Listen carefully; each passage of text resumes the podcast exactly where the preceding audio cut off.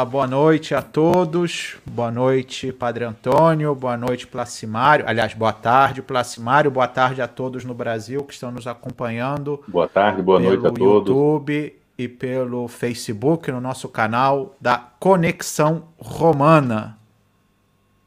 Para eu não parecer Padre mal educado, Antônio, noite, novamente, tarde, que se apresenta aqui como nosso Sim. comandante de voo.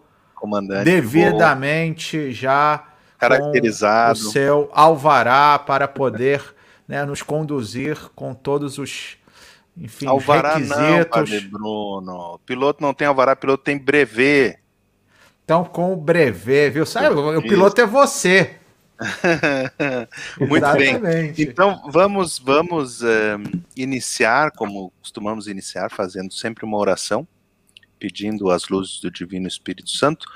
Hoje, como estamos às vésperas, já mesmo no Brasil, que já é a tardinha, já se celebra as vésperas da solenidade da Santíssima Trindade, Exatamente. vamos iniciar, eh, e estamos nesse nosso décimo episódio, nunca a gente pensou que chegaria aqui sem então, ter andado tanto, né?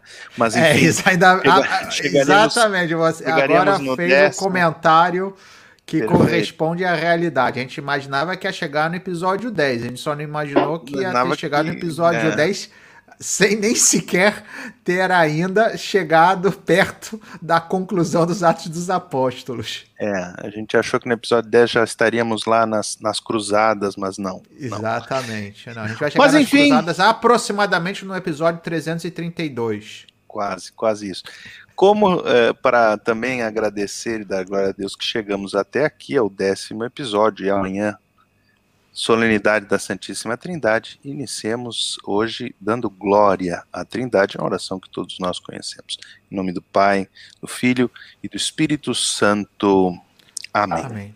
Glória ao Pai e ao Filho e ao Espírito Santo. Como era no princípio, agora e sempre. Amém.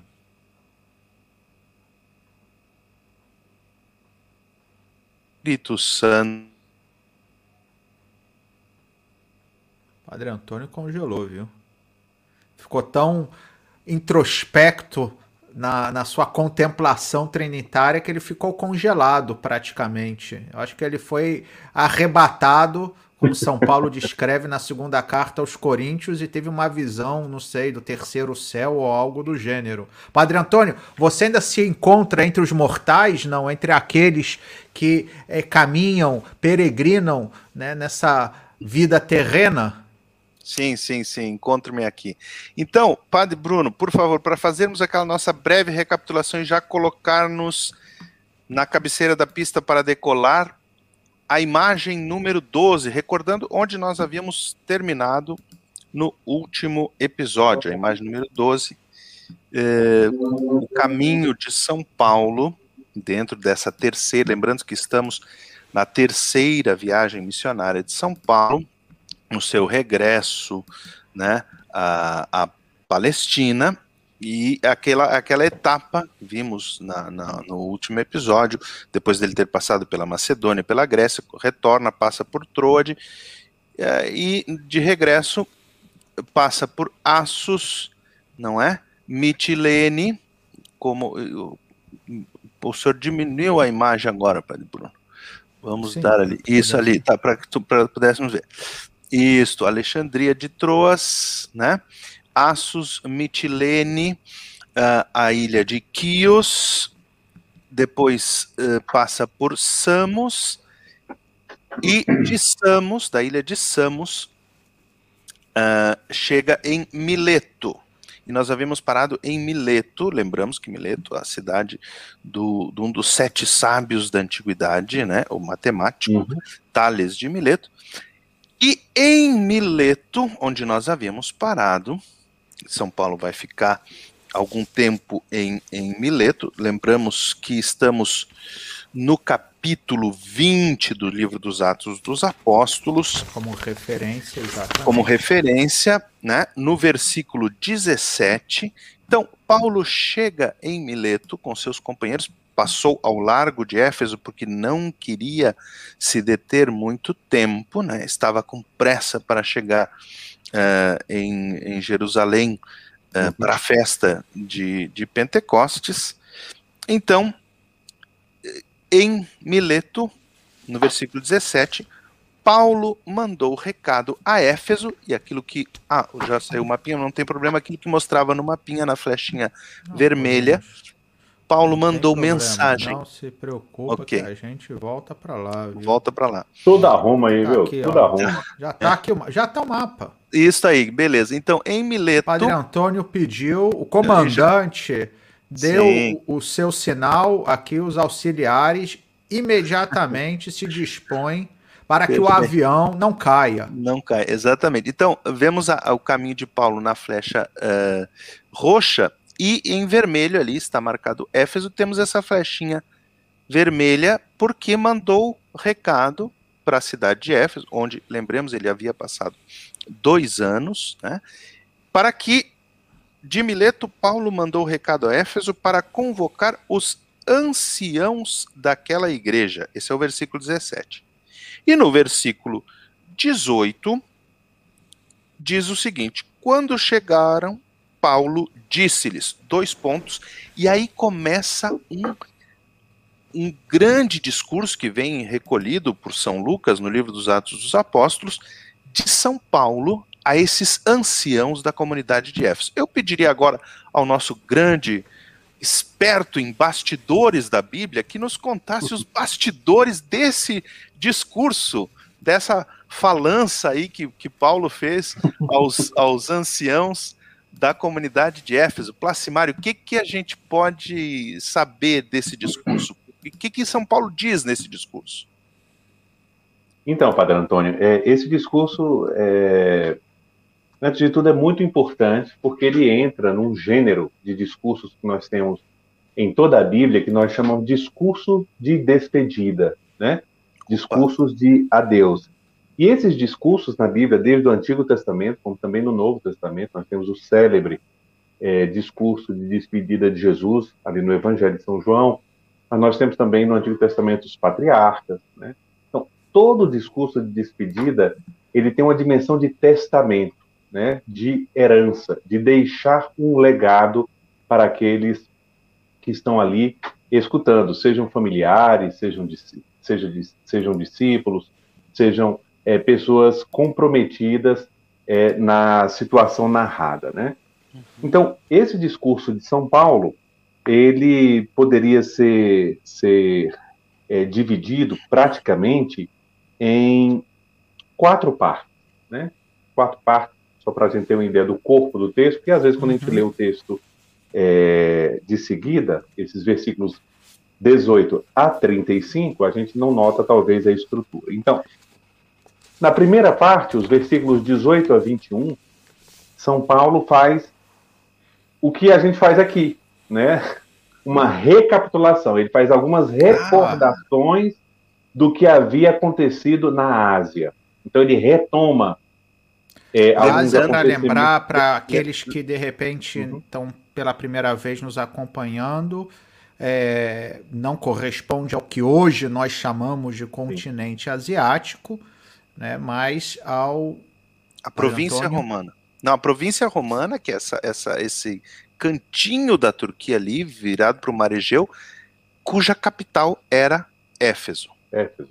Exatamente. Então ele, ele faz um apanhado aqui, nesses primeiros versículos, do que aconteceu. Né? Então isso é interessante ver e na palavra de Paulo, ou seja, o que também impactou sobre ele.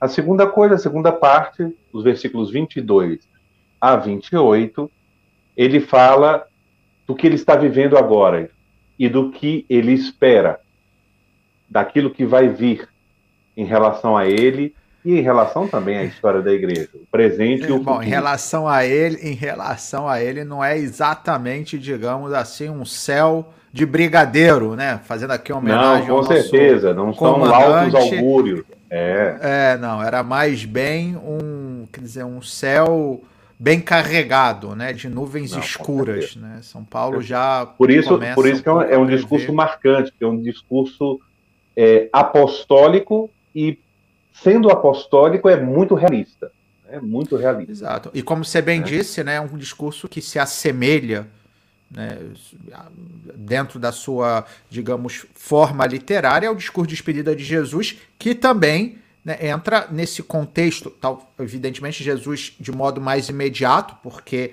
logo após praticamente aquele grande discurso que a gente encontra no Evangelho de São João, no contexto da última ceia, Jesus já foi preso, né, tem a sua oração das duas oliveiras, depois é preso e já tem lugar a sua paixão.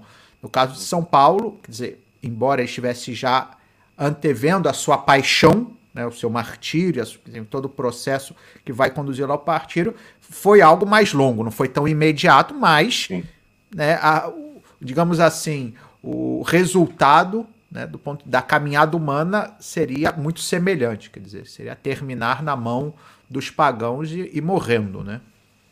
Não, com certeza. É, é, é, é muito interessante, né? E, e, ele se fala até agora como prisioneiro do Espírito, né? Estou em caminho a Jerusalém. Então ele ele ele expõe, né, para aqueles que estão escutando toda toda a riqueza do, da sua alma, do que está se passando com ele. Né? A terceira parte, que é uma parte interessantíssima, importantíssima, que o Padre Bruno vai nos desvelar depois, Opa, versículos 29 a 32, é a exortação que ele faz à vigilância. Né? A exortação uhum. à vigilância. A terceira parte, e quase que poderíamos dizer a parte central do discurso, né, o eixo temático do discurso. E por último, nos últimos versículos, versículos 33 a 35, a exortação à vigilância, à vigilância se une então à exortação ao amor fraterno. Né? Então, essas quatro partes são é, os tópicos de desenvolvimento do discurso de Paulo. É. Que beleza. Então,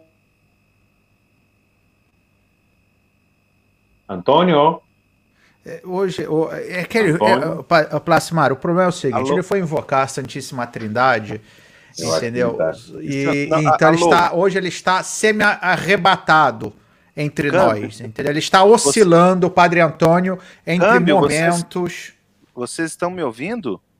Agora, não, agora sim. sim, mas há momentos pausa, em que não, você é arrebatado, Padre Antônio, e nós não podemos, senão, ficar aqui como que, entende? Enlevados. Atônitos, como os apóstolos, quando Jesus foi elevado aos céus, que ficaram olhando, aí os anjos disseram: O que estás olhando? Este mesmo antes, Jesus que subiu antes, voltará. Antes, Nós ficamos olhando também. Sim, antes de que eu seja arrebatado novamente, porque isso não depende de mim, né? Só então. Claro, lembrar... É um domístico. Sim, é assim. Olha, um, primeira parte, então, a recapitulação do que aconteceu na Ásia. Segunda parte, uhum presente e futuro de Paulo. Paulo fala, né, do que do que está acontecendo com ele, do que vai acontecer com ele, né? Uhum. E, terceira, essa exortação aos anciãos ou presbíteros, o Bruno vai nos explicar agora. E, e a última parte, o amor, né? Que beleza. Olha, vale a pena ler, então, do, do 18 ao 35, capítulo 20, esse discurso de, de Paulo. Padre Bruno, e esses anciãos aí que aparecem, que então, são exortados é... por São Paulo? Exatamente. Então agora nós, se me permitem, né, faremos claro. uma pequena, mediana, quase grande digressão. Então Sim, vai ser né, E faço um parênteses para justificar essa digressão né, que vai deixar o Padre Antônio, que tinha pretensões né, de fazer com que nessa nossa viagem, né, que o seu, é, o seu jumbo, né, o seu 747, né, que ele está comandando, passasse uhum. por Jerusalém, depois já chegasse em Roma gloriosamente, né, para concluir é, os Atos dos Apóstolos, graças a essa digressão, dificilmente é, a gente vai. É, não sei nem se a gente vai chegar em Jerusalém, né? Mas enfim. Uhum. É, não, mas para justificar o que a gente agora vai fazer essa digressão, né, apenas uma pequena justificativa, que é a que se identifica com a própria motivação dessas nossas lives, né, que era, por um lado, sim, seguir né, o, o, o, rumo da história da igreja, das suas origens, até onde a gente conseguir chegar, como eu falei, no episódio 333 nós estaremos talvez chegando perto das cruzadas na Idade Média. Enfim, no episódio 4542, né, estaremos na eleição de Paulo VI, né, cuja memória hoje celebramos São Paulo VI. Não, mas brincadeiras à parte, quer dizer, nesse, nessa caminhada histórica, a nossa ideia era, ao lado né, dos momentos importantes da história da igreja, também mostrar o desenvolvimento da doutrina, o desenvolvimento é, de algumas né, das expressões das verdades de fé que estão desde a origem, mas que ao longo da história foram né, tomando é, é, modos de dizer, terminologias e com isso procurar fazer com que hoje possamos entender melhor aquilo que nós professamos na nossa fé, mas também o porquê nós professamos do modo como que professamos. Né? Porque a gente vai dizer, ah, mas isso não estava na Bíblia desse jeito.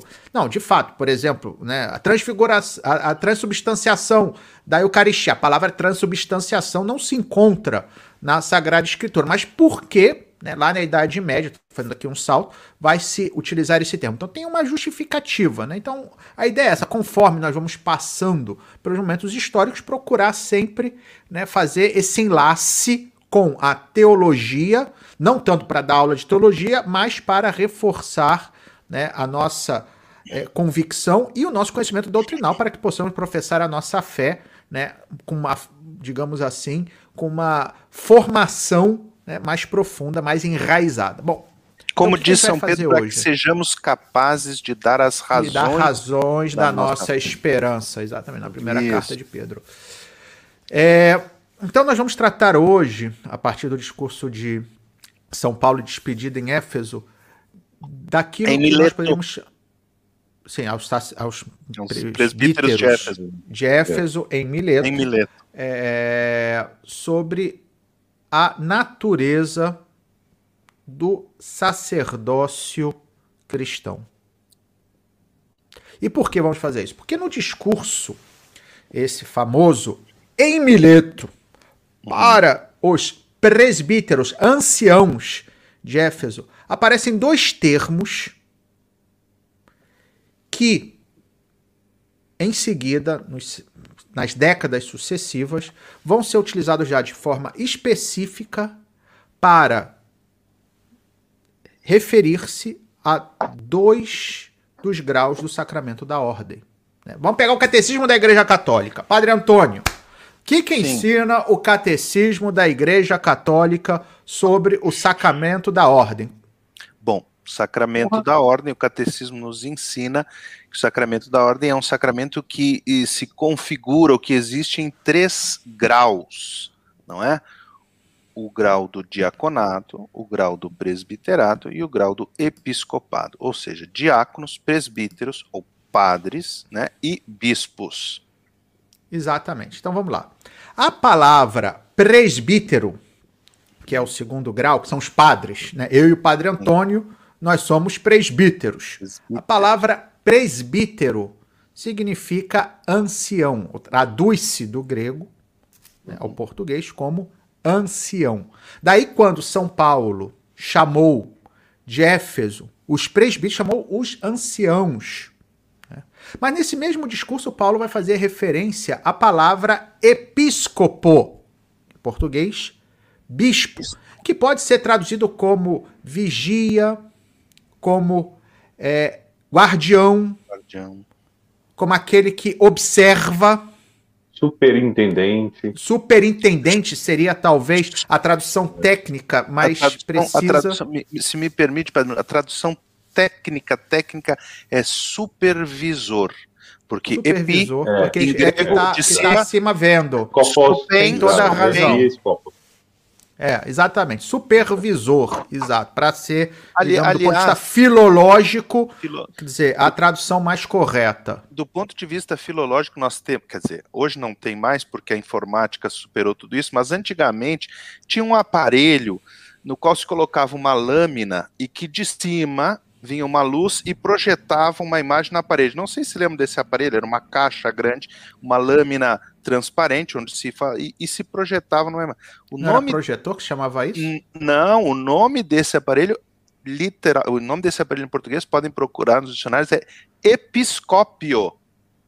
Opa, vê, opa, opa olha, olha só, estou aqui emocionado. No, ele saiu da contemplação, Placimário, e veio nos iluminar com essa sabedoria oculta que para nós era absolutamente ignorada até este momento. A história essa, dos essa, idiomas, a essa, história linguística da humanidade. Essa sabedoria vem de ser o mais velho entre nós três e de ter tido Não, aula com o episcópio. Pois é, enfim. Eu chamaria isso de projetor sem mais. É. Mas, é, enfim, dando continuidade, a questão básica é a seguinte: bom, é, o que, que eram os presbíteros, os episcopos no Novo Testamento? Porque já no final do, do século I, sobretudo já no século II, né, nós já vamos encontrar escritos cristãos em que vemos cristalizado aquilo que o, pa, o padre Antônio mencionou do catecismo da Igreja Católica, ou seja, o ministério, ou seja, o serviço hierárquico né, dos ministros da Igreja, dividido em três graus: os diáconos, os presbíteros e os bispos. A grande pergunta é: mas no Novo Testamento, como é que está isso? Porque há uma crítica, sobretudo em ambientes, ambientes protestantes, mas que depois vai entrar né, em algumas interpretações, dizendo que há uma espécie de abismo entre aquilo que se encontra no Novo Testamento e que corresponderia à vontade de Jesus e aquilo que, de fato, né, a igreja institucionalizada acabou não seguindo o Novo Testamento, mas por razões históricas, assumindo para sua estrutura, mas que não corresponderia nem à vontade de Jesus e nem àquilo que está escrito no Novo Testamento. E como é que a gente observa isso? Bom, parece ser, parece ser que se a gente observa, né, por exemplo, né, na, na, atividade de Jesus, né, ele estabelecia mais bem uma ruptura com o culto. Quando a gente pensa no sacerdócio, no Antigo Testamento está claríssimo, né? A figura dos sacerdotes. Tem os levitas e tal, a gente pega na lei mosaica, com todas as classes sacerdotais e as funções sacerdotais, né? Estão bem descritas. A gente pega o livro do Levítico, por exemplo, tem ali todas as normas né? no, no Pentateuco. Mas no Novo Testamento, né? sim, é verdade, a carta aos Hebreus apresenta Cristo como sacerdote, mas nos outros escritos, sobretudo nos evangelhos e nas cartas de Paulo, a palavra sacerdote ou sacerdócio não aparece, ainda mais aplicada aos discípulos, aqueles que Jesus chama e envia. Não aparece. Então isso parece uma complicação. Depois a questão terminológica, né? Presbítero, e episcopo, aqui também a gente tem que perceber que, do ponto de vista da origem dos termos, a palavra presbítero né, se refere mais bem às comunidades né, de origem judaica, porque era um termo usado nas comunidades judaicas, sobretudo aquelas da diáspora, mas também em Jerusalém. A gente viu hoje mesmo na, no evangelho né, da, da, missa de hoje, né, quando é, se reuniam os sacerdotes, Sim. os mestres da lei e os anciãos, os anciãos. do povo que eram os presbíteros do povo, que eram aqueles que tinham uma função de liderança. Então a palavra presbítero no mundo judeu tinha essa conotação daquela pessoa assim um pouco mais velha, mas que tinha uma função de liderança da comunidade. Já a palavra episcopo, né, o supervisor, como bem é, nos ilustrou né, o padre Antônio, ainda mais com referências à tecnologia rudimentar da época da, da sua época. infância, que foi mais ou menos né, no início do século XX, é... que essa Antônio esse termo... infância rudimenta tecnológica. É Exato. Mas que é, a palavra episcopo, ao, ao seu, a sua vez, ela teria origem no mundo pagão Né? Então aqui você tem um termo que tem a sua origem, digamos, no ambiente judeu, e outra que tem a sua origem no ambiente pagão. Né? E que no Novo Testamento aparecem as duas, mas a pergunta é: vinculadas à ideia de sacerdócio que nós temos hoje? Aparentemente não. E como responder isso? Né? Aí aqui, né, Placimário vai se lembrar, Padre Antônio também, nós tínhamos, quando estávamos aqui em Roma, né, mas já antes de ver, de, quando a gente estava no Brasil, antes de ver a Roma, nós tínhamos uma expressão, quando a gente ia ver algum filme que a gente não sabia que filme que a gente ia ver, a gente se reunia para ver um filme, né, e a gente dizia assim, o que, que a gente vai ver? Ah, não sei. Aí tinha sempre falar, olha, vamos ver um filme do Bruce Willis. E a gente sempre dizia, porque Bruce Willis Nunca, dece... Nunca decepciona, porque o que a gente gostava de ver era filme de tiro e explosão. Né? Quanto, quanto mais, enfim, mais explosão sei, e tiro, não... melhor. Não sei o que, que as pessoas vão pensar de nós agora. Não, porque aí alguém diz, ah, mas vocês não querem ver um filme mais intelectual? Intelectual a gente estuda, hum. né? mas um filme mais, mais assim, da, da, da, da, realidade humana. Na realidade humana nós temos contato no confessionário. O que a gente quer quando vê filme é um escapismo mesmo, né? Mas enfim, então a gente tinha essa expressão, Bruce Willis não decepciona. Nunca decepciona. E na teologia, nós também podemos usar essa expressão para um que nunca decepciona que é Bento XVI, né? Joseph Ratzinger. Então aqui está, né? isso aqui é a obra completa, é o volume 12 das obras completas em italiano. É, é eu ia dizer, isso é um volume das, é um dos, dos volumes, muitos, são vários, muitos, e que eles não e não está em ordem, não estão publicando em ordem, então não é porque já tem 12 publicados nem sequer, não. pelo menos não em italiano. Fizeram e... o plano da obra e, e, à medida que vão fazendo as edições críticas, publica o volume 12, depois publica o 5, Exatamente. depois publica o 3, de acordo é. com o plano da obra do 1. Quando tiver tudo pronto, vai ser muito bonito. Mas por Exato, enquanto não. Enfim. E vamos lá, é, tem aqui nesse livro, que é o volume 12, que é sobre o sacerdócio, cujo título é Anunciadores da Palavra e Servidores da Vossa Alegria. Né? Um dos artigos dessa que estão aqui compilados é justamente sobre a natureza do sacerdócio no Novo Testamento. E ele comenta exatamente essa passagem do capítulo 20 dos Atos dos Apóstolos, no versículo 28, que é o que nós estamos aqui agora justamente fazendo referência. A terceira né, parte do discurso de Mileto, a exortação. A terceira parte, exatamente, que a gente lê aqui né, na tradução da Bíblia da CNBB, que é a que nós estamos usando um pouco como referência, porque também corresponde um pouquinho ao texto litúrgico, ou seja, aquele que a gente escuta na celebração da Eucaristia, e é, diz o seguinte, no versículo 28, Cuidai de vós mesmos e de todo o rebanho sobre o qual o Espírito Santo vos estabeleceu. Aqui a tradução fala de guardiães, mas a palavra é episcopoi, né? ou seja, bispos, que vos constituiu como bispos para apacentardes a igreja de Deus que ele adquiriu com o seu sangue. Lembrando que no início do discurso né, começa justamente de Mileto, Paulo chamou o recado para Éfeso para convocar os presbíteros, os anciãos, daquela igreja. Né? Isso aqui é o versículo 17. Então você tem o versículo 17 e o versículo 28. Pois bem, o que, que a gente pode falar sobre isso? Em primeiro lugar, né, a ideia, seguindo aqui o raciocínio de Ratzinger, né, que é, existe uma continuidade entre o Antigo Testamento e o Novo Testamento. É verdade que Jesus traz uma novidade, mas é uma novidade que não é ruptura absoluta. E a novidade que ele traz é ele mesmo. A grande novidade do Novo Testamento não é um ensinamento, é Uma o próprio pessoa. Cristo. É a pessoa de Cristo. Então a gente tem que olhar para ele em primeiro lugar para entender o que é o sacerdócio. Daí a gente pode novamente né, fazer referência à carta aos Hebreus que vai tratar do sacerdócio de Cristo. Cristo que embora não fosse segundo a sua linhagem, ou seja, segundo a tribo a qual ele pertencia, porque era descendente de Davi. E, portanto, da tribo de Davi não havia sacerdócio segundo a lei mosaica, mas somente aqueles que eram da tribo de Levi. Davi é. era da tribo Porém, de Benjamim. De Benjamim. Hum? Não? Davi? Sim. De Não, Judá, Davi é da né? tribo de Judá. De Judá, perdão. Judá. É. Ixi, ah, eu acho que deu aqui agora um tilt, né?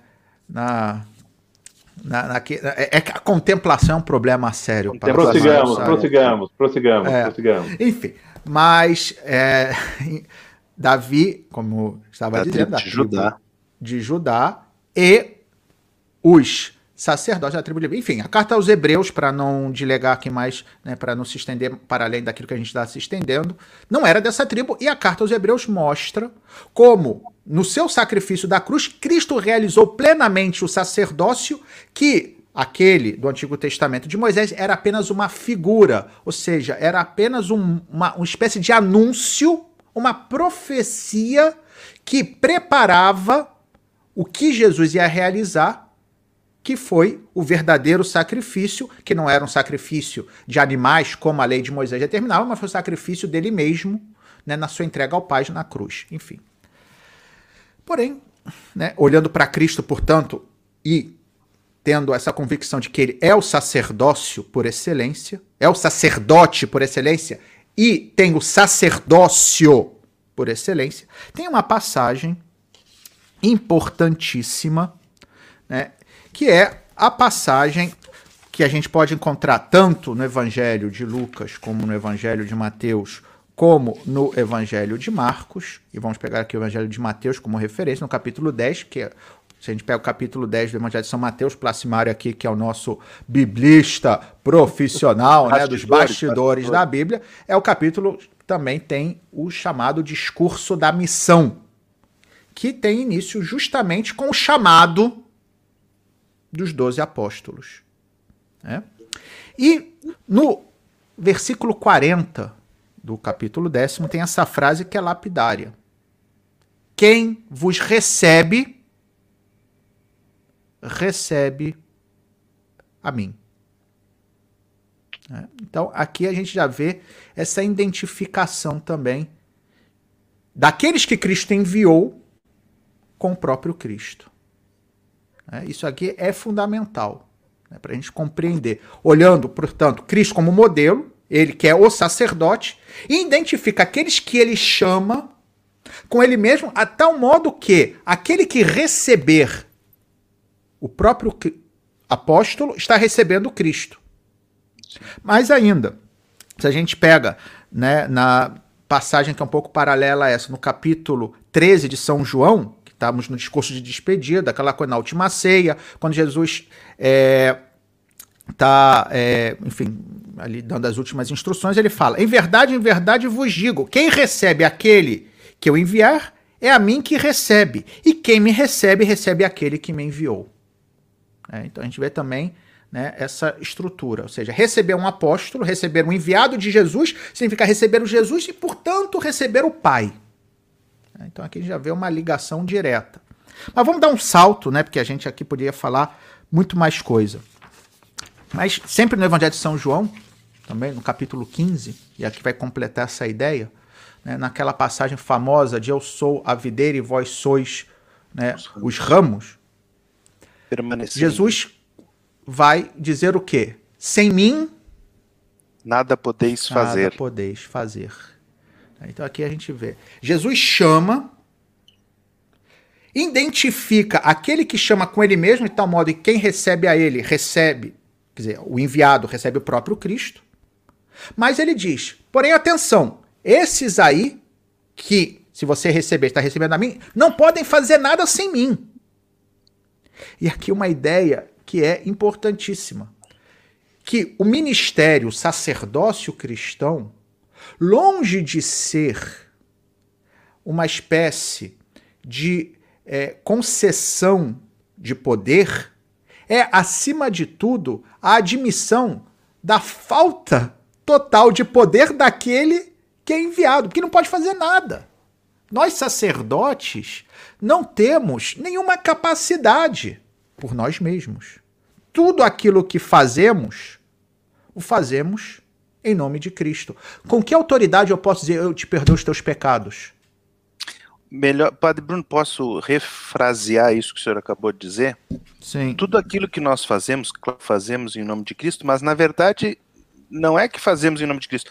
Cristo faz através de nós e apesar de nós. Né? Exato, Eu digo assim, a, grande, a, a nossa grande tarefa é não atrapalhar. Exatamente. É não atrapalhar. É, é ser instrumentos. É, ser é em definitiva ser instrumento. Ser instrumento. É, é como a caneta na mão de quem está escrevendo que quisesse né, colocar a quantidade de tinta e a forma da letra. Não. Quem dá a forma da letra e vai botar a intensidade da tinta é a mão que está escrevendo. Exatamente. É essa a ideia. Enfim.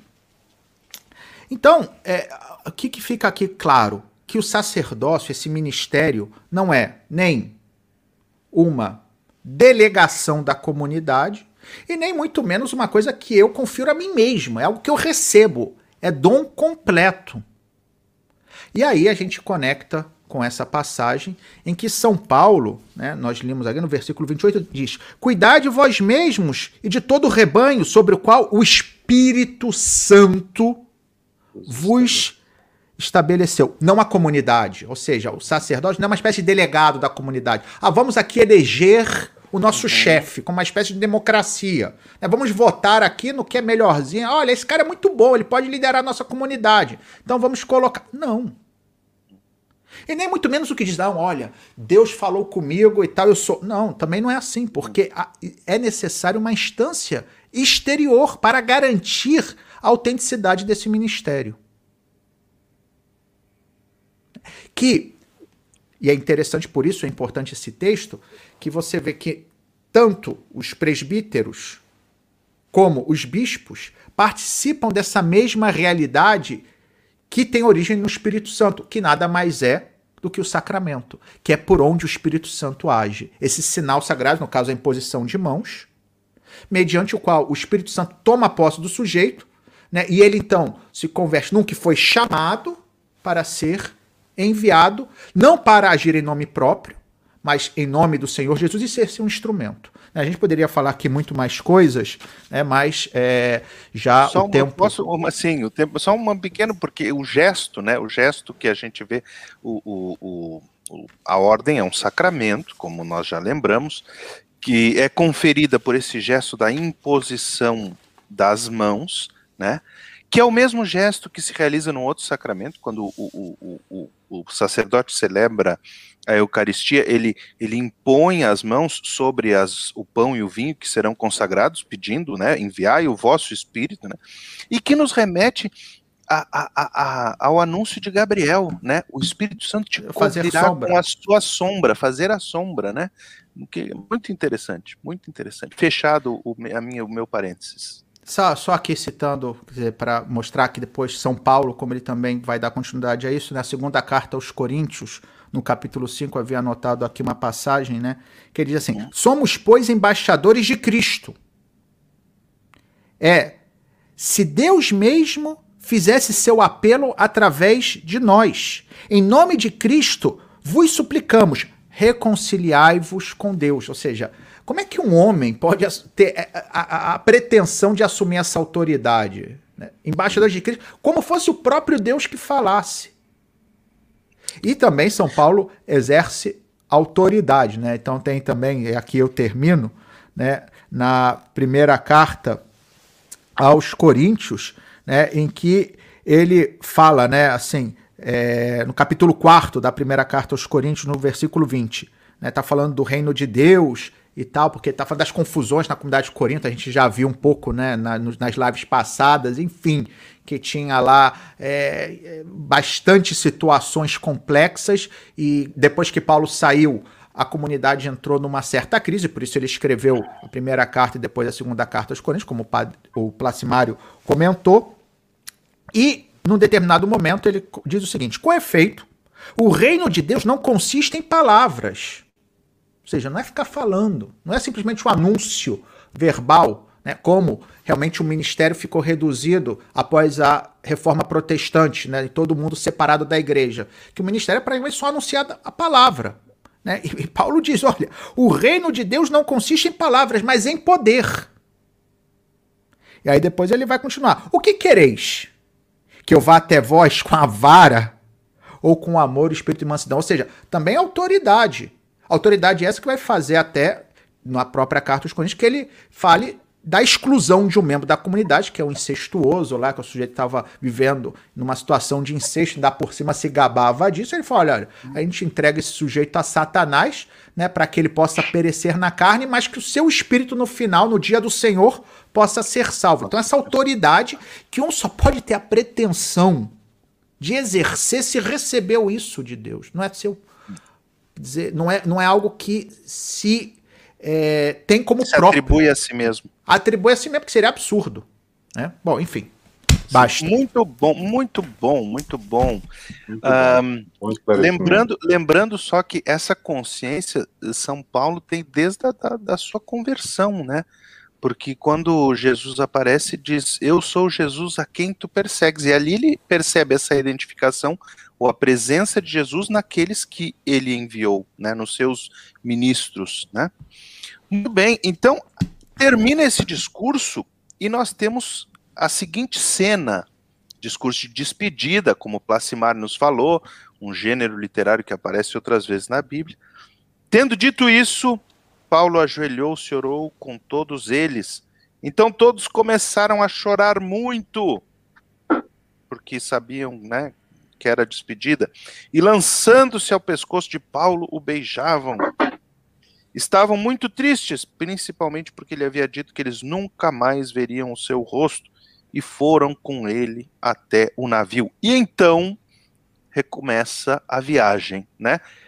Padre Bruno, eu, temos aí o mapa de Mileto a Cesareia, porque eles saem de Mileto, vão com eles até o navio, ele e os seus companheiros de viagem.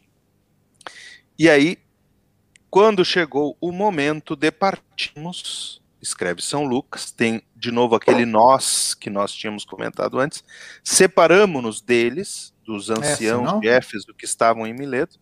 Essa última, exatamente, esse Padre Bruno é fenomenal.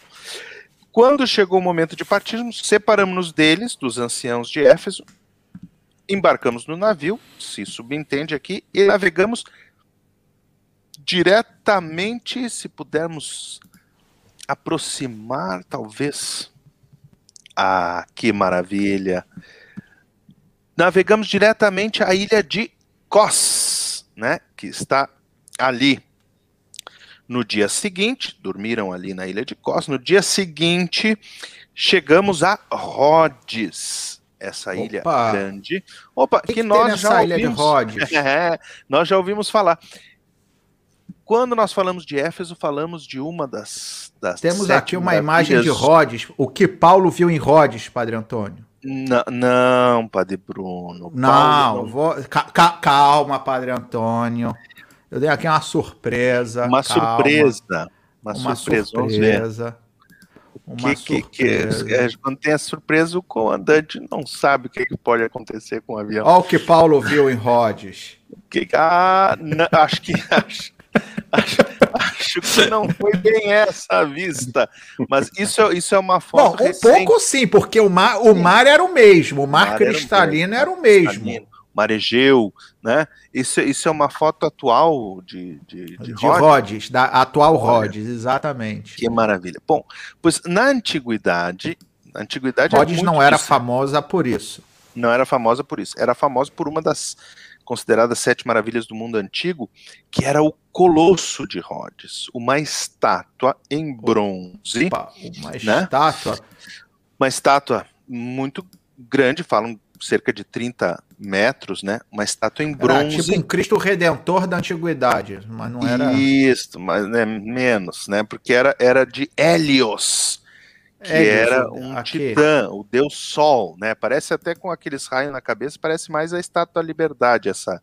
É. Essa, isso, isso é uma gravura moderna, né? De como seria a entrada. Como imaginam do, que seria. Como né? imaginam que seria a entrada do Porto de Rhodes, o Colosso uma das sete maravilhas do mundo antigo, que Paulo não viu porque já não existia há muito tempo. O, o famoso Colosso de Rhodes só existiu por cerca de 54 anos. Foi construído no ano de 280 a.C., pelo arquiteto, escultor, engenheiro, era tudo, era tudo junto naquela época, né? Sim. Carés de Lindos, Lindos, não somos nós três. Ou seja, o cara era careca, careca e lindo. Exatamente, mais ou menos como alguns aqui. Não, mas o, o Cares de Lindos, Lindos que não somos nós três aqui desta live, mas é... Bom, você, você fale por conta é. própria. O, o Placimário tem os filhos dele que discordam e a esposa, não, sem sombra de dúvida, discorda. A minha mãe me acha lindo também. Sim, eu acho é. que você é o único que tem problemas ao se olhar no espelho, Padre Antônio. Perfeito, perfeitamente. Sim, não tem problema, assuma isso aí. Mas, mas careca, você, mas você é careca como o, o, o, careca lá de Lindos. Como é que era o nome dele mesmo? Carés de Lindos. Lindos é uma localidade na ilha de Rhodes. Rhodes é o nome da ah. ilha e, e da cidade principal, onde está o porto também. Então, este Carés de Lindos construiu no ano de 280 para celebrar o fracasso. Fracasso do quê? O fracasso de um cerco de Rhodes. No ano 305 hum. a.C., a ilha de Rhodes sofreu um cerco marítimo uh, por um tal Demétrio, que não era o Zé das Medalhas. Não, era, não era o Zé das Medalhas, não, não era o Zé das Medalhas, não, porque isso nós estamos falando do, do final do século IV a.C., e esse Demétrio cercou para tentar conquistar a ilha de Rhodes, era, era da, da dinastia dos, dos Antígonos, né, que era o Antígono era um dos do, com Antíoco, com Seleuco, com Lisímaco, era um dos tantos generais de Alexandre Magno e tentou conquistar a ilha de Rhodes através desse cerco e, a, e, e as, a, os cidadãos de Rhodes resistiram. Foi um cerco fracassado. Então, para celebrar essa vitória, que na verdade é o fracasso do cerco, eh, no ano de 280 foi construído o Colosso. Mas no ano de 226 a.C., portanto 54 anos depois da, da, da, do término da construção, uhum. houve um terremoto na ilha de Rhodes e o colosso ruiu. veio abaixo, ruiu. ruiu. E há estudiosos hoje que dizem, muitos colocavam a localização do colosso assim, num, num dos moles, a entrada do porto. A do porto. É, mas há estudiosos hoje que, que dizem que encontraram numa espécie de acrópole de Rhodes, uma, uma espécie mais de alta, mais alta, mais alta da cidade. Isso, encontraram uma, umas bases que poderiam ser as bases do Colosso. Ou seja, aí, que as pessoas quando estivessem chegando de longe poderiam ver muito mais. Exatamente. Essa, e era essa... de bronze, né? O, era de bronze. De então bronze, imagina, de noite podiam botar um fogo ali por baixo e aquilo ia brilhar a noite inteira, né? Exatamente, a imagem do Hélios, né, do, do, do deus Sol. Muito do bem, de Rhodes, já que fizemos essa curiosidade da ilha de Rhodes e do Colosso, de Rhodes uh, embarcam e vão para Pátara que está no nosso para... mapinha, aquele. Bátara, vamos lá, vamos voltar para o mapinha Pátara, então? Pátara, vamos voltar para o mapinha. Pátara que não é uma ilha, é já na, na, na, na Anatólia, na península da Anatólia, no continente, exatamente. De Rhodes passam por Pátara. Aqui, Bátara. Pátara, com P. Com né? P. Isto, Pátara onde encontraram então o navio que fazia a travessia para a Fenícia. Fenícia, a Fenícia é, é, o, o atual Líbano, o atual Líbano, Líbano, né?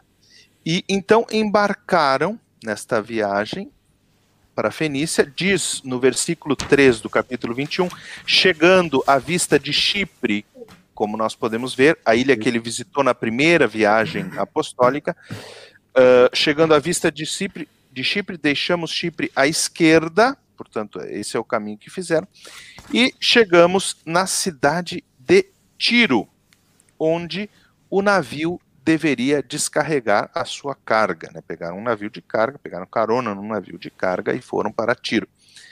Encontramos aí os discípulos e ficamos sete dias. Provavelmente. Olha, ó, legal aqui, né? Que a gente está vendo aqui Sarepta Ah, sim, é, da, da viúva de Sarepta. Tiro e e Sim. Sidônia, exatamente.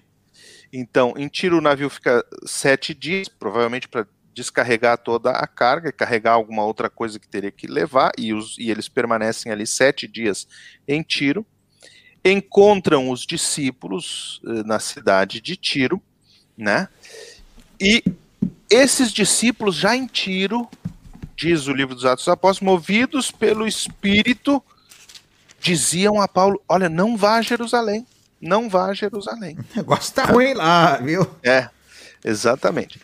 Completados os dias da nossa permanência, partiram, todos queriam acompanhá-los, não é? Partiram para. ah, depois da despedida, embarcamos e, e os que tinham acompanhado voltaram para casa.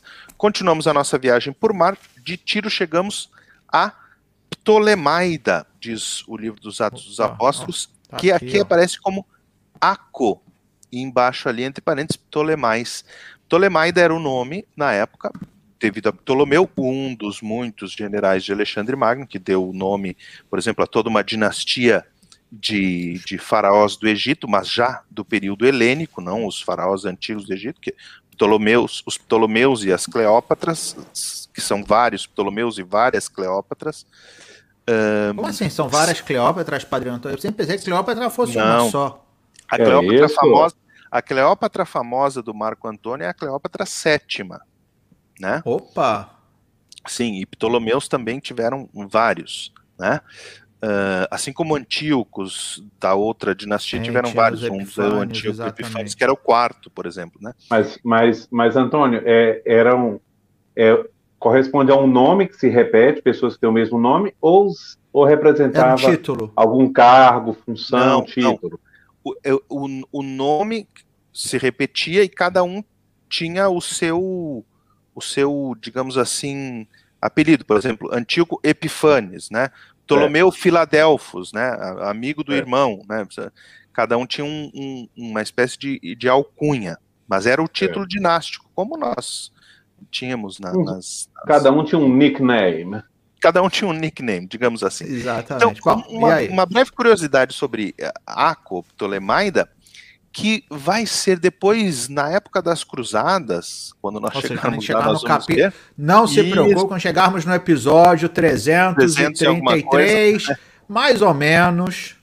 essa cidade de, de Aco, no, no norte, no sul da Fenícia, no norte ali, veja que ela está quase na frente do lago da, do Mar da Galileia, né? Nós vemos ali Tiberíades, né? Tiberíades, Tá sim. praticamente na mesma linha, né? Só que no litoral, essa cidade de Aco, ou Acra, também depois com, com o tempo, né? Vai ser São João de Acre, ou São João d'Acre, que vai ser o último bastião cruzado na Terra Santa. Quando os cruzados vão à Terra Santa, conquistam, conquistam Jerusalém também, mas depois vão perdendo, e o último bastião vai ser justamente esse porto. Dali no ano de 1291, eles vão ser expulsos, né? E vão, vão embarcar todos de volta para a Europa. Então, ali passou eh, São Paulo, ficou um dia, no dia seguinte partimos de Acre, desce mais um pouco pelo litoral e chega na Cesareia, Cesareia Marítima, não, não a Cesareia de Filipos, né? Como o padre Bruno já explicou que ele tinha feito uma confusão num outro episódio, já desexplicou, desconfundindo todos nós. Exatamente, ó, aqui está a Cesareia, Cesareia de, de Filipe, E aqui, Pedro fez a sua confissão de fé em Cristo, tu és Cristo, o Filho de Deus vivo, e Jesus então fez a promessa a Pedro, tu és Pedro, e sobre esta pedra edificarei a minha igreja, e as portas do inferno não, Não prevalecerão prevalecerão. contra ti. Então foi aqui em Cesareia de Filipo, e esta é Cesareia, Cesareia Marítima, que, Padre Antônio, se não me equivoco, era a capital da província da Palestina. da Judéia, província Da Judéia. Da Judéia. Isso, da Judéia. Era a capital.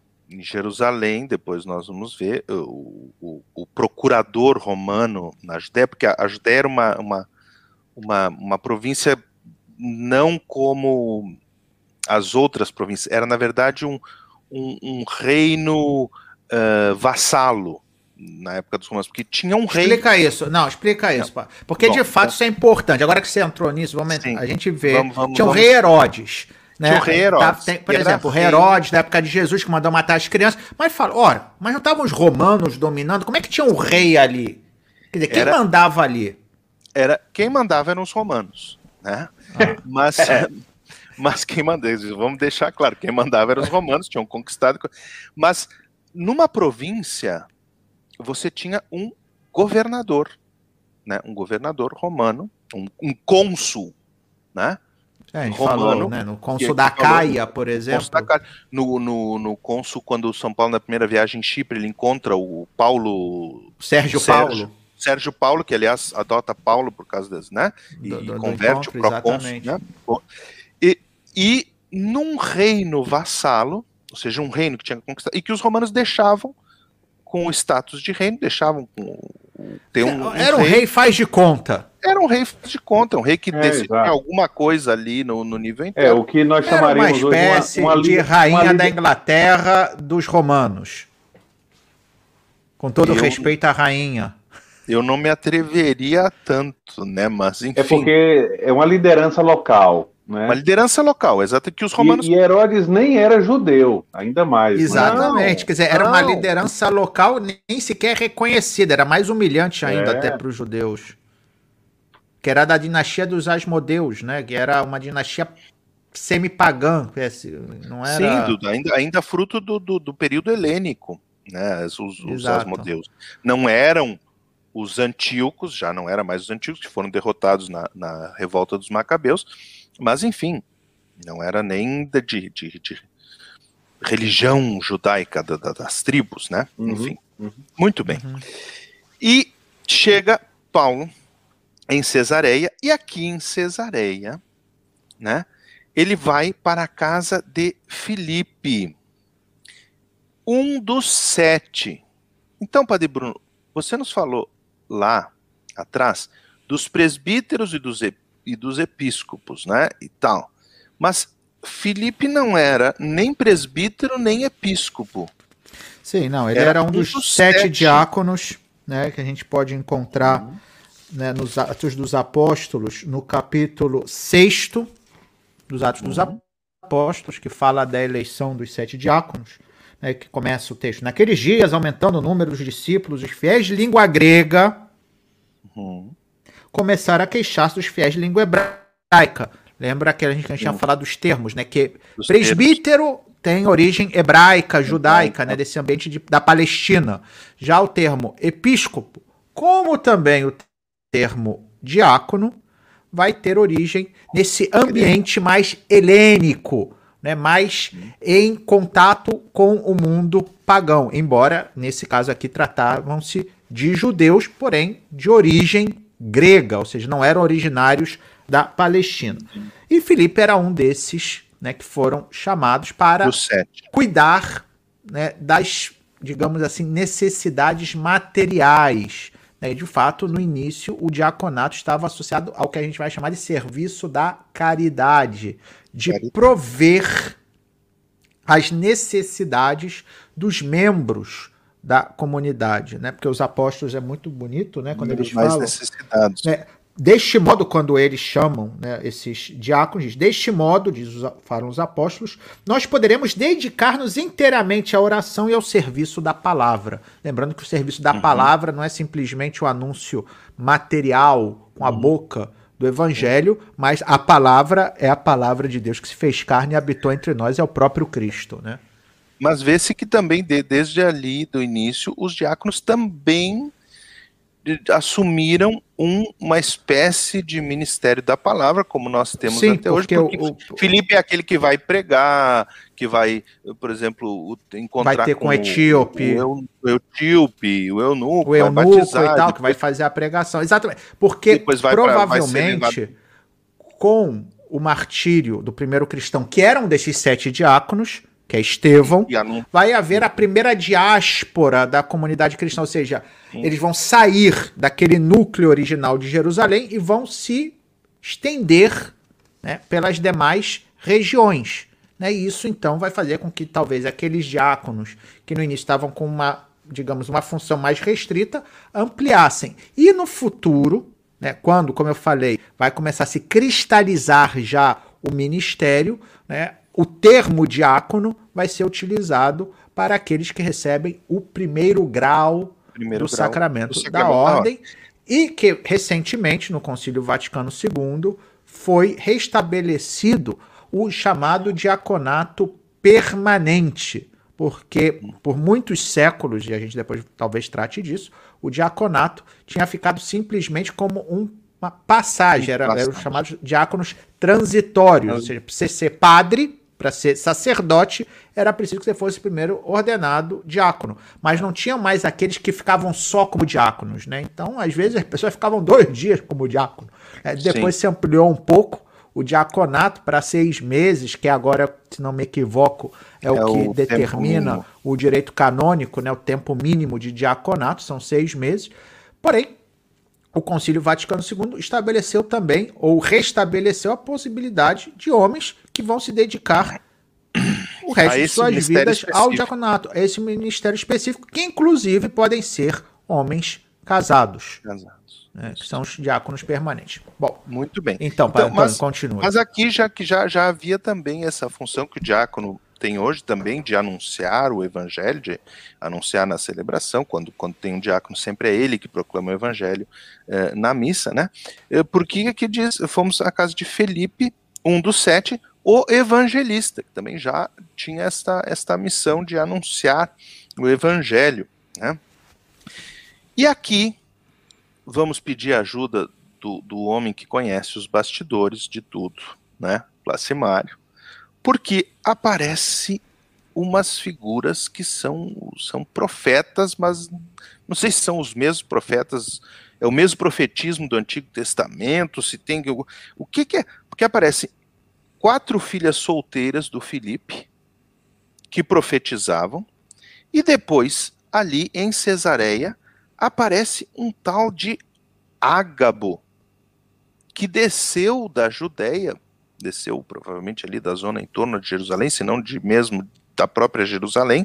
Quando dizem para desceu, Cesarém, porque Jerusalém estava no alto, tá, né? Então, liter, ah, materialmente, significava descer. Continua lá no alto, né? Mais ou menos mil metros acima do nível do mar, e Cesareia, como nós vimos, está ao nível do mar, né? Então, desceu da Judéia um tal de Ágabo, profeta. Uhum. E o que, que é essa profecia aí, Placimar?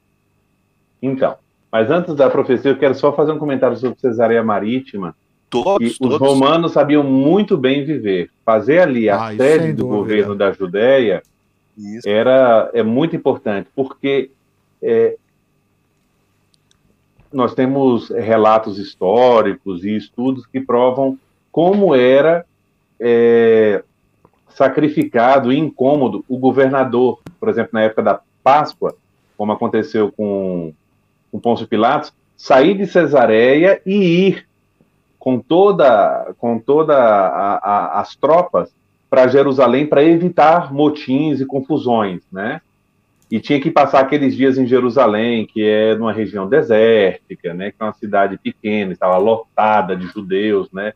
E romanos e judeus nem sempre davam se davam muito bem. Não eram exatamente Cesar... amigos do peito. É, e Cesareia Marítima é uma cidade agradável. Né? Quem visita Praia. a Terra Santa, dá para fazer essa comparação o, diante do Mediterrâneo, né? cidade com teatro, cidade é, nos moldes romanos, né? da vida romana. Então, com certeza era, era uma cidade água, muito interessante a água daquela cor que o Padre Bruno nos mostrou ali em Rhodes também, né? Pois é, alto é, é, é, é, o mar Mediterrâneo, né? Que é um pouco típico. É. Pois é, então, é, sobre a questão dos profetas, que mencionado pelo padre, pelo padre Antônio, Antônio. É, rapidamente eu, eu, vou dar só alguns, alguns toques, porque claro que é uma, é uma questão muito muito densa. Aqui, esse, esses dois versículos são, são também misteriosos, não há muitos detalhes. Uhum. Então, com certeza, aqui não é a primeira vez que aparece a figura dos profetas nos Atos dos Apóstolos, já temos lá, lá atrás, no capítulo 11, havia aparecido também profetas que são profetas cristãos, já são pessoas cristãs, né? Uhum. Mas estão em continuidade com o que nós podemos chamar da tradição profética, que vem desde o Antigo Testamento. A gente sabe muito bem que profeta na Bíblia não significa aquilo que vulgarmente se pensa. O profeta é a pessoa que prediz, que adivinha o futuro. Hum. Ainda que profeta e futuro tem muito a ver, mas não de um modo ou mágico, ou, ou fantástico, ou, ou, ou, de modo assim é um pouco um pouco estranho. Não. Esses profetas aqui, cristãos, é, já estavam presentes, a gente tem sinais deles nas escrituras é, em Jerusalém, em Antioquia, em Éfeso e aqui em Cesareia. Essas é, quatro filhas né, de, de Filipe, né, que são nomeadas diretamente como profetas, eram pessoas cristãs e que exerciam essa função profética inspirados pelo Espírito Santo. Né, inspirados pelo Espírito Santo. Profecia e Espírito Santo sempre vinculados nos Atos dos Apóstolos e em outros textos do, do Novo Testamento. E que é interessante, porque é um cumprimento de um texto que o Padre Bruno, há algumas é, lives atrás, destacou bem, principalmente é, em relação ao dom do Espírito Santo, quando ele nos lembrava a profecia de Joel, né? E uhum. Joel falava que com a vinda do Espírito Santo, o povo, eles profetizarão, eles serão profetas, né? E é interessante notar, aqui aparecem as quatro filhas, que eram que profetizavam, e a figura do Ágabo, Ágabus, é uhum. interessante que ele tem um traço da profecia que às vezes é um pouco desconhecido, ou um pouco, como é que a gente poderia dizer, é, é pouco destacado, que a profecia no Antigo Testamento muitas vezes era feita por Ela meio tá associada a uma ação. Exatamente. Uma ação a gestos. Ou seja, eram profecias mímicas, por meio de mímicas. Não a, a partir. Às vezes a interpretação e a, e a explicação ela vinha posteriormente. Como acontece seja, o sujeito fazia texto. uma ação, um gesto clamoroso, que todo mundo ficava uhum. um pouco. Mas o que, que significa isso? Aí ele, a partir daquela ação emblemática, ele dava um significado mediante o qual Deus transmitia, através do profeta e do seu gesto, um ensinamento. Exatamente, exatamente. Então, nós temos aqui, no caso do Ágabo. Plasmário, peraí que... que o padre Antônio, o padre Antônio está se coçando. Não, não, não, não está se, ele, eu, ele, ele, ele está ser, com uma necessidade de, de, de transmitir-nos algo. Eu vou ser profeta agora. Eu profetizo Aí, eu profetizo. Mas calma aí, olha, pro... calma, porque o profeta, o que ele diz tem que se cumprir. É. Porque senão prof... a gente pega a pedra e atira. A gente vai lapidar se Sim. for um profeta falso. Eu, eu profetizo que tem alguém. Olha, eu te atiro isso aqui, ó, na Sim. cabeça, ó. Eu, eu profetizo que tem alguém aí perto do placimário que precisa da atenção dele nesse momento. Eu estou ah, não, profetizando. É o Rafael que está chorando. Sim, pode, não, meu pode filho mais, mais, pro... mais novo. Não, mas filho, tá aqui, a Gisele tá cuidando dele, que ele hoje tá um pouco ah, chorosinho. Mas já veio aqui, eu ah, dei um ah, abraço nele tudo. Deu um abraço, ah, então tá Rafael, bom. Então, então minha. O afilhado do padre, do padre Bruno. É. Pois é, meu Bruno. afilhado. Mas isso, isso o, o, o, padre Antônio, não foi uma profecia, isso foi uma constatação óbvia. É, mas a partir de sinais... Ah, mas tem dois, dois elementos da profecia presentes na atitude do Antônio. Opa, a escuta, a escuta ah. atenta e também hum. uma atenção à realidade. Olha, isso é interessante. Dizer, o profeta não, não, é um que era, era sempre... a próxima coisa que eu ia falar, exatamente, porque às vezes a gente fala de profeta, fica só numa dimensão Como futuro. sujeito desconectado tem. da realidade. É, né? exatamente, uma pessoa que vem falar o que ninguém sabe, não. O profeta, essencialmente, né, o profeta, o Nabi, na Bíblia, significa aquele que é porta-voz de Deus. Exatamente. Para interpretar o passado, o presente ou o futuro, o que Deus quiser. Né? Então, é, é uhum. ele não é o adivinho. Ele Exato, não é essa é a grande diferença. Ele, ele, não é aquele que é. está quer dizer, proferindo oráculos ao bel prazer da curiosidade humana, né? desvelando o futuro para que seja mais fácil né, a gente dominar, digamos, as forças, como era no paganismo. Né? Você queria saber Exatamente. o futuro, porque você viu o futuro como uma força opressora. Então, conhecendo o futuro significa que você podia se precaver, ou Exatamente. de alguma forma, ou no caso das tragédias, né, simplesmente uhum. você aceitar de forma passiva aquilo que viria você querendo ou não. Né? É o caso né, de todas as tragédias gregas, por exemplo. Vamos ser Sim. Placimário, por favor. Sim. O que o nosso amigo Ágabo profetizou em concreto para Paulo? Não, então nós, nós é, pegando aqui no, no texto, é, diz o seguinte: aquele é, senhor chamado Ágabo é, veio nos, a, nos encontrar, pegou nas, no cinto, né? No cinto de Paulo. Paulo é, se apegou a seus pés, às mãos e declarou. Aí vem o texto, tem um gesto e aí vem a palavra que revela o sentido do gesto. Interpreta, é? exatamente. Exatamente. É, e declarou: Eis o que diz o Espírito Santo. Então, outra característica profética, ele é porta-voz de Deus. O profeta não anuncia suas ideias, suas palavras, suas opiniões né, a dimensão profética. Eu digo porque é, muitas vezes, até entre nós católicos, se fala de profetia, profecia ou profetismo, destacando um ou outro elemento e se esquecem de outros. Né? Uhum. O homem a quem pertence este cinto, é, em Jerusalém, os judeus o prenderão e o entregarão aos pagãos.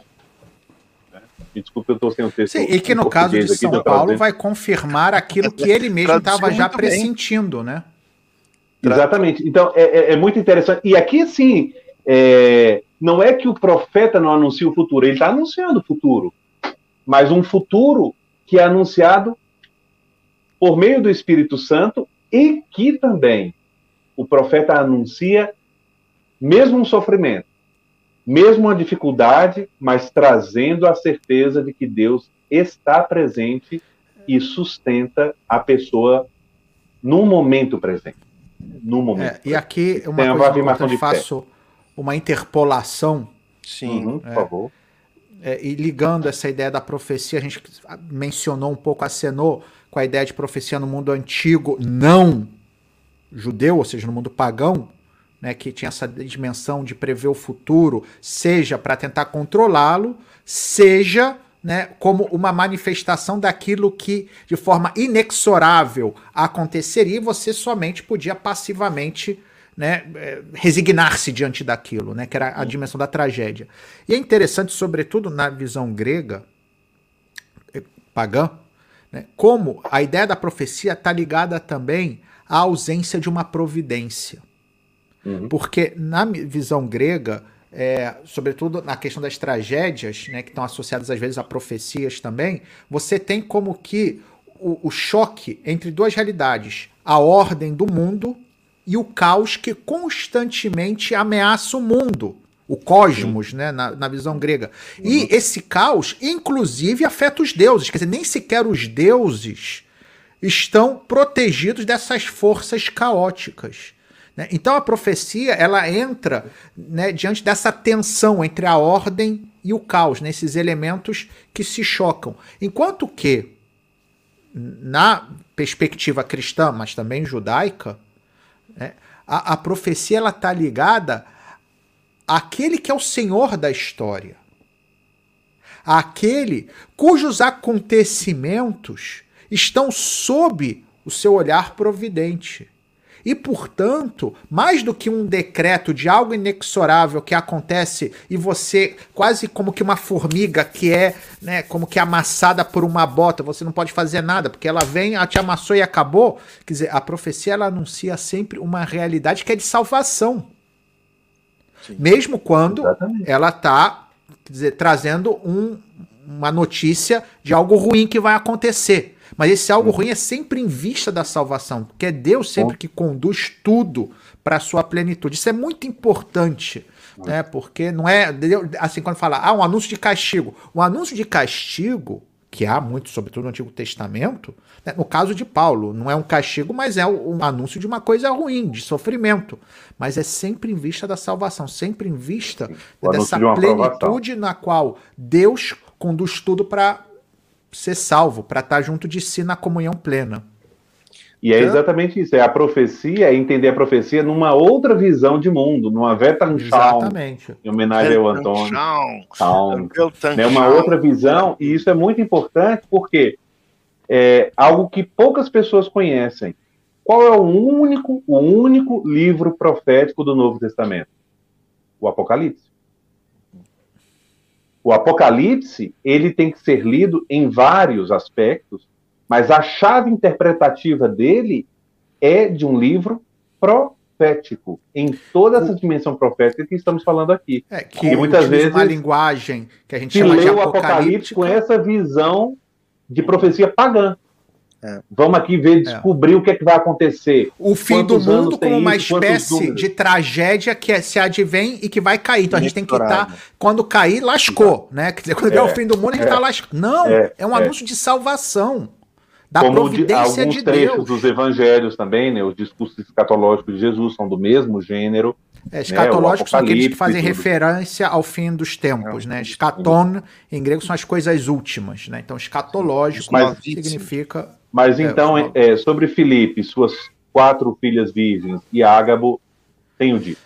É só, só uma coisinha, tenho dito, isso aqui me lembra, né, do, do, do Mandalorian, do Mandaloriano. É eu não sei como é que traduzem em, é, em português o I have said. Bom, enfim. I have spoken, o, que eu falei. I have spoken, é verdade, é. Exato. Uma questão, né, falando dessa questão da profecia como ação, né, lembrar o capítulo 13 do profeta Jeremias, também tem a profecia de um cinto, né, que ele pega um cinto novo, Aí ele anda com o cinto uns dias, depois ele pega aquele cinto, coloca no rio Eufrate junto das pedras, o cinto apodrece, né? E ele vai e ele vai explicar que essa era a situação de Israel que estava apodrecendo, né? Então aqui um exemplo, né, da daquilo que o Placimário descreveu. É, Jeremias é bem profecia. famoso por isso, né? É, Justamente, é, tem muitas profecias. dessas. Né? Eu peguei ela porque falar do cinto também, né? Então, para mostrar essa continuidade também né? temática a relação entre a profecia e os cintos. Então, nós vemos aqui, nós vemos aqui. Bom, como... aperte os cintos, que é o que o capitão Sim, tem que dizer quando a gente está para aterrizar, porque a gente já está no horário de aterrizar, tá né? horário de aterrizar, então, falando em cinto de São Paulo. Mas vamos aterrizar em Jerusalém, pelo amor de Deus. Vamos aterrizar em Jerusalém. Só então completando. Atenção, senhores passageiros. É, estamos nos aproximando. Essa sobre a profecia, essa essa relação. É, isso, né, como o profeta anuncia, aqueles que estão ali que ouvem a profecia, quando ouvimos isso, nós e os irmãos da cidade, então insistimos a Paulo que não fosse. Mas Paulo, sim, sabendo que era o Espírito Santo que havia inspirado aquela profecia, que não era o Ágabo ali que estava anunciando uma coisa assim. Já tinha Paulo em Tiro escutado dos irmãos, não vá a Jerusalém. Mas o que que Paulo diz então, sabendo que aquilo era do Espírito Santo? Né, que o Espírito Santo que estava dizendo ele vai ser entregue nas mãos dos judeus e tal e tal. Né? O que que Paulo diz? O que estáis fazendo, chorando e afligindo o meu coração? Eu estou pronto não somente a ser preso, como foi anunciado na profecia, mas até a morrer em Jerusalém, que não viria a acontecer, né? Pelo nome do Senhor Jesus. Então não conseguimos convencê-lo, dissemos: seja feita a vontade do Senhor. E depois de alguns dias, todos terminaram os preparativos, fizeram ali as suas mochilas, né, as suas sacolinhas, e alguns discípulos de Cesareia acompanharam Paulo e o autor do livro dos Atos dos Apóstolos, porque diz: nos acompanharam e nos levaram para hospedar-nos né, na casa de Menasson, que era antigo Menasson. discípulo é, natural de Chipre. Quando chegamos a Jerusalém, os irmãos nos receberam com alegria. Que é perto. No dia, São hum? 120 quilômetros, 102 quilômetros, é, 102 é quilômetros de Cesareia, até Jerusalém, 102 quilômetros. Não é uma viagenzinha assim de um dia. Quando chegamos, e, e além do mais é subida, né? Subida, Quando chegamos subir a Jerusalém, Jerusalém, tem tantos salmos subir que falam, né? Subir tem a até uma canção do nosso falecido, que era bispo de Niterói, como é que chama? Como é que era o nome? Dom Navarro. Dom Navarro. Né? Dom Alberto Navarro. Carlos Alberto Navarro. Carlos Alberto canta aí, eu não sei Esse. cantar como é que é. Melhor não cantar. Não, você tem a voz a melodiosa. Canção, não, pa, pa, não, é não, não, não, anunciou. Sobe a Jerusalém, Virgem oferente sem igual, vai apresentar o Pai, etc, etc.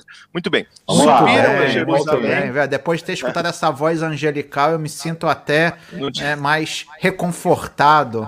Subindo a Jerusalém, no dia seguinte, Paulo foi conosco à casa de Tiago.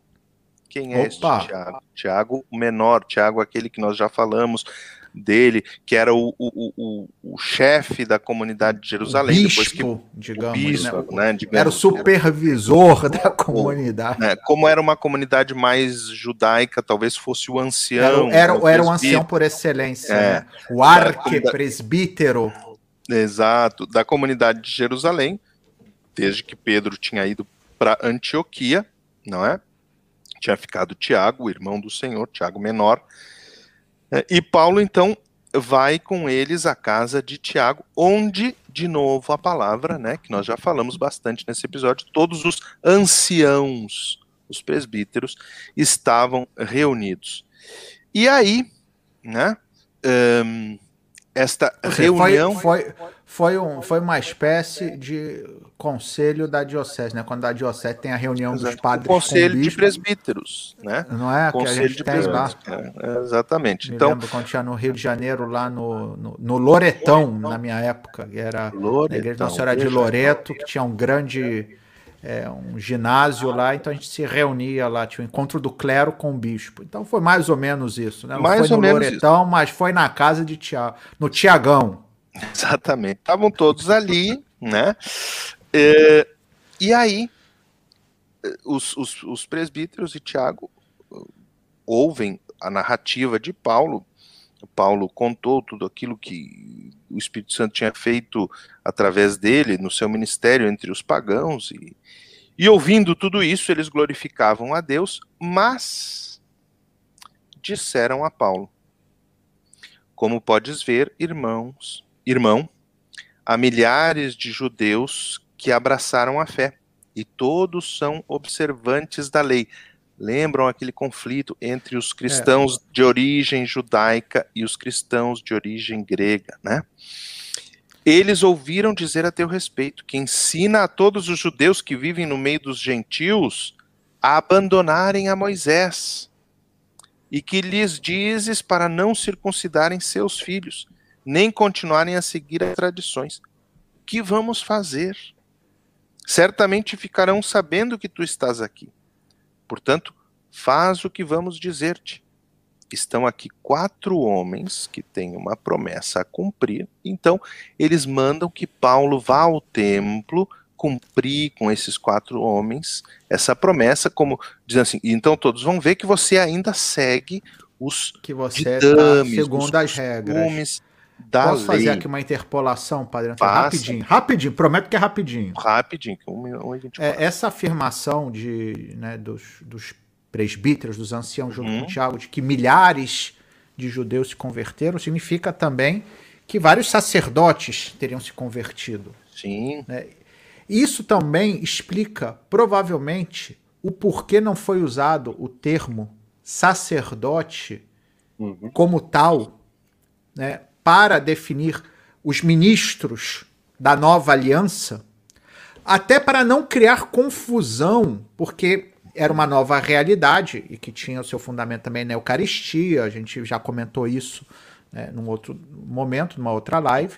Então, também isso explica um pouco o porquê não foi utilizado naquela, digamos, é, na, naquele momento fundacional né, o termo sacerdote aplicado aos ministros da nova aliança, para não criar essa confusão, uma vez que muitos dos convertidos eram sacerdotes da antiga aliança, uhum. da lei mosaica. Bom, fecho parênteses. Muito bem. Então, quando levares esses irmãos para fazer a, pagar a promessa, você vai pagar as despesas para que eles possam raspar a cabeça. É aquele aquele voto, voto né? que a gente já comentou também. Depois pode, se quiser fazer algum eu acho que é a questão toda do voto do Nazireu. Do Nazireu, né? isso. Né? Nós explicamos que é pagar as, as despesas do raspar a cabeça, que eles cumpriram o voto, ou seja, cumprir a, a, as coisas da lei, legais, né? descrições legais, né? Todos verão que os boatos a teu respeito não têm fundamento e que tu também és, que tu também és fiel na observância da lei.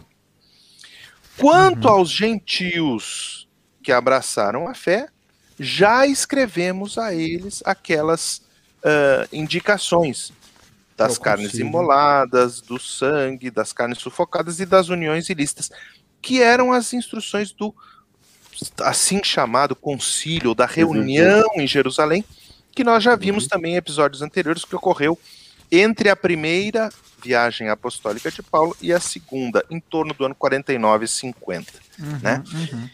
E aí, quando Paulo vai para o templo cumprir esse voto, aí, próximo capítulo. Aí Vamos só dar um gostinho, só um Vamos gostinho um para as pessoas que... verem o que que era o templo na época Opa, de Jesus e, é bonito, e também na é época. Vamos lá, vamos era, lá. Que era o templo de Herodes, não era mais Exatamente. o templo de Salomão. Oi. Opa, Oi. tem agora, tem aí alguém que está falando. Convidado especial. Convidado, é o nosso quarto membro aqui da Conexão Romana. Rafael, vem cá. Oi, Rafa. Aqui. Olha lá. Apareceu. Não, não quer. Ih, o que, que esse Shalom aqui, meu amigo? O que, que esse cara tá falando aqui? A gente não quer saber de você. Tá bom, a gente não quer saber do teu novo livro. Opa, Opa. isso sim que a gente quer ver. O templo de Herodes. Já não era mais o templo de Salomão, era um novo templo reformado do, é, por Herodes da época de Jesus. Sim.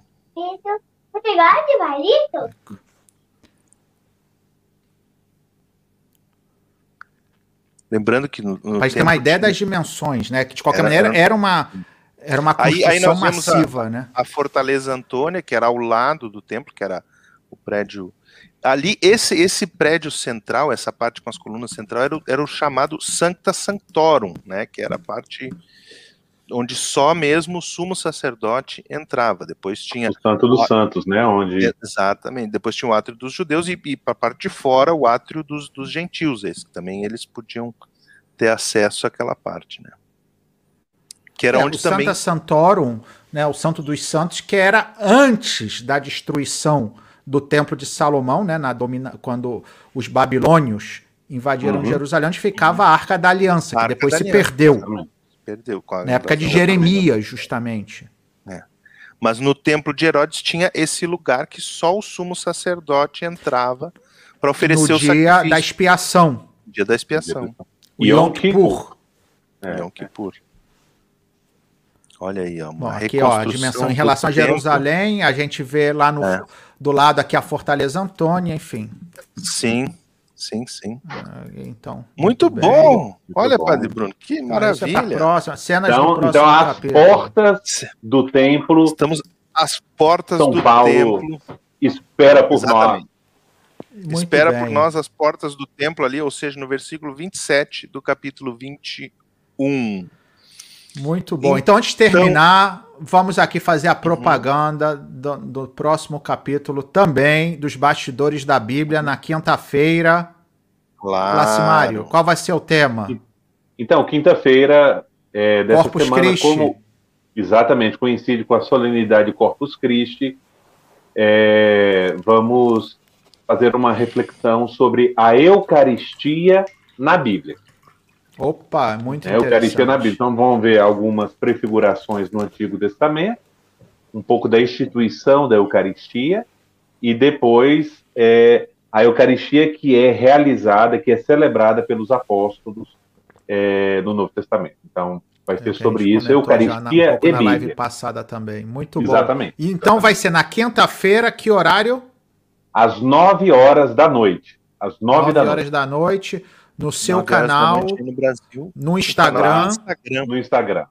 É, horário de Brasília, 9 da noite no Instagram. E depois a gente vai passar pouco a pouco, a gente já tem alguns que estão no nosso site do uhum. Conexão Romana, que agora quem está nos acompanhando pode ver embaixo, está ali www.conexão sem o tio, hífen, romana.com.br. Então ali tem as três primeiras, eu acho, né? Da, os três primeiros é, bastidores da Bíblia, tenho a impressão. Sim. É. Um plural tacitamente singular, uh, o segredo de Maria, segredo de Maria e depois os símbolos do Espírito Santo, o, né? O Espírito Santo. Né? Mas esse já está, não? Você já, já, tinha colocado, eu não me lembro se já está já, no... Já, esse já está. Agora falta o de, o de quinta-feira, que eu vou, eu vou subi-lo pro, pro YouTube, que é o último que nós tivemos agora. E aí nós vamos, cada semana, vamos tendo é, novidades, Muito bem. né? Então, que maravilha. Então, olha, quem quiser na quinta-feira sobre a Eucaristia e no sábado que vem nós já estaremos né, um pouco vendo a prisão de Paulo em, em Jerusalém, né, e vamos já, comentar um pouco do processo já de deu Paulo, spoiler. que é muito interessado. Não, mas tem que dar. Já deu spoiler, já pessoa... disse que ele vai ser preso. Tá na Bíblia, tá na Bíblia. Opa, olha, então vou, vou contar o spoiler final, né? Que nem na época né? O pessoal tava assistindo mais séries, né? Que é ficar, olha, não sei quem morre. Ah, não me conta. Vou dizer, o Paulo morre, mas isso não aparece nos Atos dos Apóstolos. É, não, não. É. Muito bem, então vamos concluindo essa nossa live de hoje, agradecendo sobre a paciência daquelas pessoas que resistiram até agora. Até agora, uma hora mas, e meia, misericórdia. Isso é, mas isso, agradecendo isso é mortificação os meus, os meus copilotos aqui desse, desse voo pela, pela participação. E como eu fiz a oração inicial hoje, vamos pedir a bênção final ao Padre Bruno. Hoje já estamos. Que, obviamente, a bênção vai no domingo. em nome da Santíssima Trindade. É. Né, e pedindo realmente que nós possamos né, viver né, a nossa vida inspirados né, por aquilo que é a Santíssima Trindade, que é essa comunidade de amor em que o Pai entrega tudo para o Filho, o Filho responde entregando-se completamente ao Pai, e que nesse amor entre o Pai e o Filho, o Espírito Santo né, vem como o próprio amor em pessoa. Né, e é a partir do Espírito Santo que nós nos unimos a Cristo e vamos até o Pai. Então, é, que nós possamos também viver essa dimensão né, de entrega ao próximo, entrega a Deus, a Cristo, ao Espírito Santo. É, e que essas nossas lives, que, que a gente sempre fala e, vai, e, tem que ser repetido, não tem outra finalidade senão a de glorificar a Deus, que seja também isso, um instrumento, esperemos, né, na nossa pobreza, nas nossas, enfim, no, pelo menos falo por mim, né, às vezes sendo prolixo e, e exagerado e, e tal, mas caricaturado, quem sabe também, mas com essa finalidade, né, de poder é, fazer mais acessível a, a nossa fé para que possamos glorificar ao Deus que é Pai, Filho e Espírito Santo. E no nome dele vamos receber então a bênção final. O Senhor esteja convosco. Ele, Ele está no meio, no meio de nós. nós. Abençoe-vos, Deus Todo-Poderoso, Pai e Filho e Espírito Santo. Amém. Amém.